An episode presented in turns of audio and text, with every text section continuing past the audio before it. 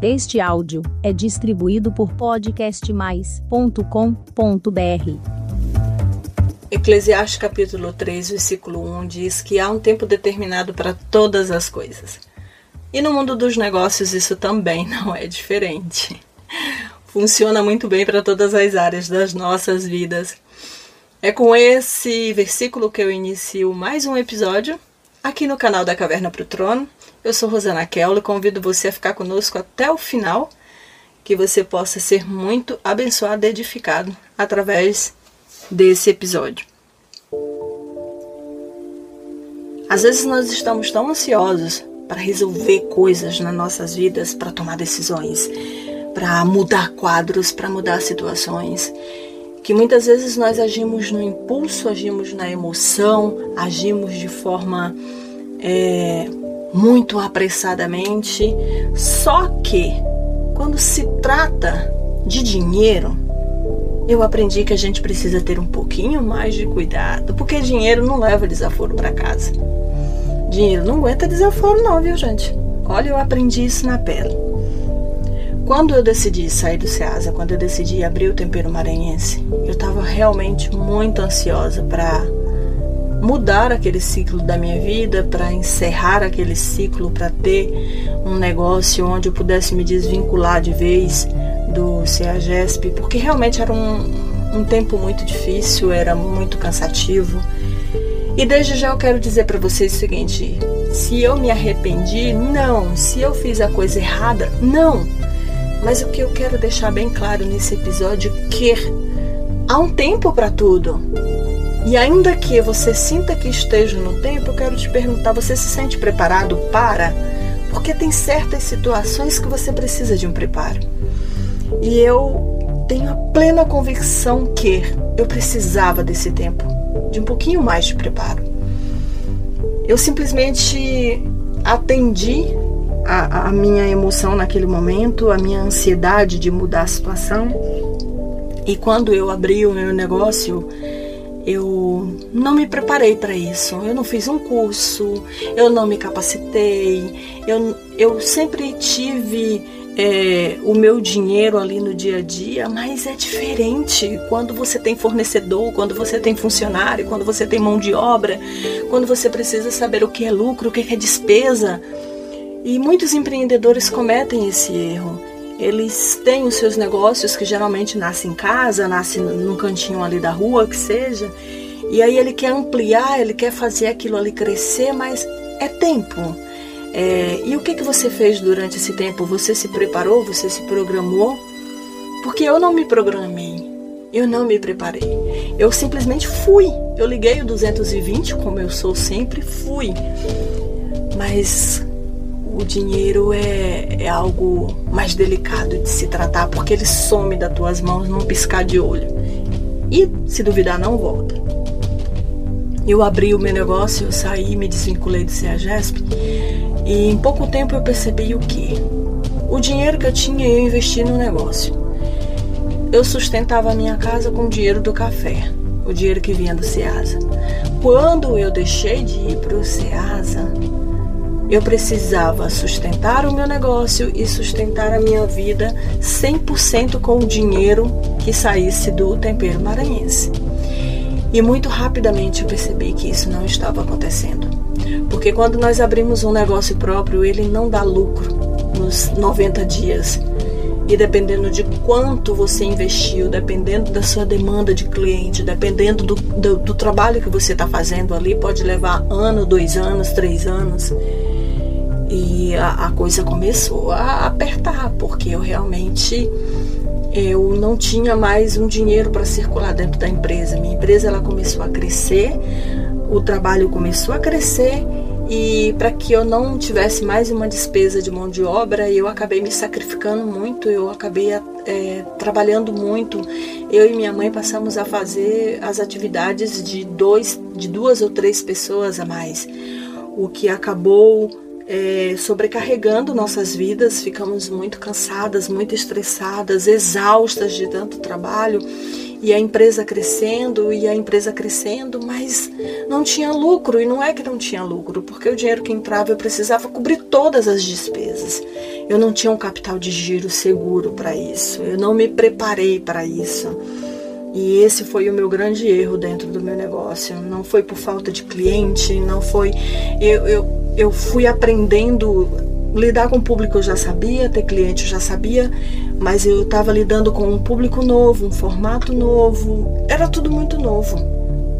E a falta de preparo trouxe consequências terríveis porque rapidamente eu, eu comecei a, a, ver que as contas não batiam e em paralelo a isso começou a gritar uma crença limitante na minha mente, porque eu fui criada, meus avós dizendo assim: ó, oh, aqui eu não quero cobrador na porta, aqui nós somos honestos, somos pobres, mas o nome tem que ficar limpo, porque o nome na praça tem que estar sempre limpo.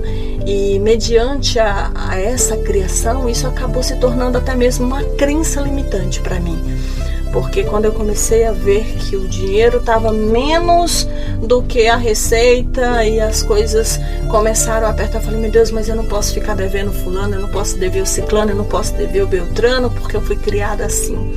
E nessa tentativa frustrada de não dever, de salvar, eu acabei aumentando de uma dívida, eu fiz praticamente cinco, porque chegou um determinado momento que o meu cartão de crédito, onde eu comecei, eu tinha um limite bom, um limite alto, eu comecei a, a usar o cartão para comprar os produtos do restaurante e automaticamente eu não conseguia ir suprindo as faturas. E na tentativa de salvar o cartão de crédito eu acabei começando a tirar o limite especial da conta. E aí tirava o dinheiro da conta, jogava no cartão, não conseguia pagar o cartão. E ligeiramente isso começou a se tornar uma bola de neve. Quando eu vi, eu não salvei o cartão e nem salvei a conta e realmente fiquei em débito. Então, se eu tivesse quebrado essa minha crença um pouquinho antes, eu tinha entendido que eu poderia ter perdido só o cartão e ter salvo a conta, não, não precisava ter perdido os dois. O fato é que eu perdi os dois e logo em seguida eu já não conseguia mais controlar a situação, já não conseguia mais cobrir as contas mínimas, as contas mais básicas das mais importantes e aí eu fui dando prioridade exclusivamente apenas para os fornecedores. Então, mas ainda assim pagando o, os boletos atrasados e o, o, o, o lucro que já era mínimo acabou reduzindo mais ainda por conta dos juros. Eu respirei e entendi que a vaca tinha ido para o brejo. A coisa tinha desandado e eu tinha uma escolha ou eu me frustraria mais uma vez, ou eu olhava para a situação e diria eu tudo eu não deu certo, é, perdi meu dinheiro, perdi meu investimento, é, meu negócio desandou, foi por água abaixo. Eu tinha a escolha de ficar extremamente deprimida e realmente eu até cheguei a ficar, porque tudo isso começou novamente a afetar a, minha mente, a minha depressão, né, as minhas angústias, e eu sabia que rapidamente eu precisaria novamente tomar uma decisão muito importante na minha vida. E o que eu gostaria de dizer para você hoje é: se você realmente precisa tomar decisões, decisões que irão te levar para outro nível, decisões que são muito importantes, que podem mudar a sua vida completamente. Se precisa mudar, tome, tome o quanto antes, porque tem certas coisas que nós vamos protelando, vamos deixando e aí na expectativa de que melhore, mas chega uma hora que você vai ver que, que não vai melhorar e que você realmente precisa tomar uma decisão. E naquele momento ali eu estava sofrendo muito. Eu comecei a sofrer bastante por não conseguir, por não fiz de absolutamente tudo. Eu vendi meu carro, tudo que eu pude fazer dinheiro para injetar na minha empresa eu fiz, mas ainda assim eu não consegui. Eu não consegui segurar. E chegou um momento assim que foi aquele momento crucial, aquele momento assim que eu disse, não tem mais solução, que era o fim.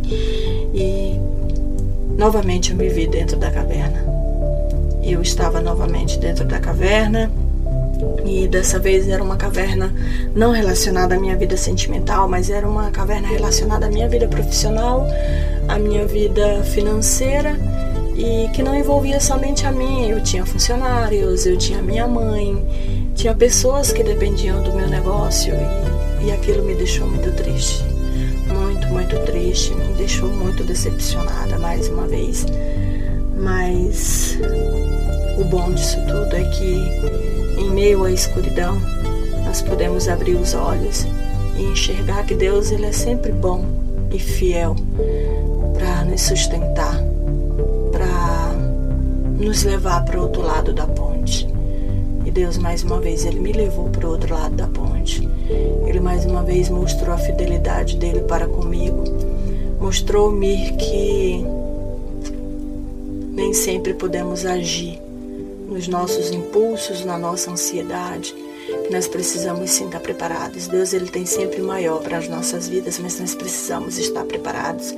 Se você deseja abrir algo, estude sobre isso antes, pesquise, analise, pergunta para pessoas que já conhecem, busque conhecer antes de investir, antes de fazer, para que você não corra o risco de perder o seu dinheiro, perder o seu investimento, aquele que é tão suado, que deu tanto trabalho para ganhar.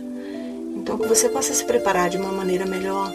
E se você perceber que dá para esperar um pouquinho mais, espera, porque pode ser que ainda não seja o tempo determinado. E se for o tempo determinado, eu te pergunto: você realmente está pronto? Você realmente está preparado? Você não precisa paralisar os seus sonhos, mas você precisa estar preparado para aquilo que vai chegar na sua vida. Portanto, se prepare, se capacite, busque, estude e não deixe que a sua ansiedade atrapalhe os seus planos. Nós continuamos no próximo episódio. Convido você a se inscrever nesse canal para que você seja notificado sempre, todas as terças-feiras. Se você desejar seguir as minhas redes sociais, eu estou no Instagram como arroba Tem a nossa plataforma que distribui aí os nossos episódios, que se chama Podcast Mais também. Você pode encontrá-los no nosso no Instagram. Tanto que você possa ser muito abençoado. E continue conosco. Um beijo no coração e até a próxima. Tchau, tchau.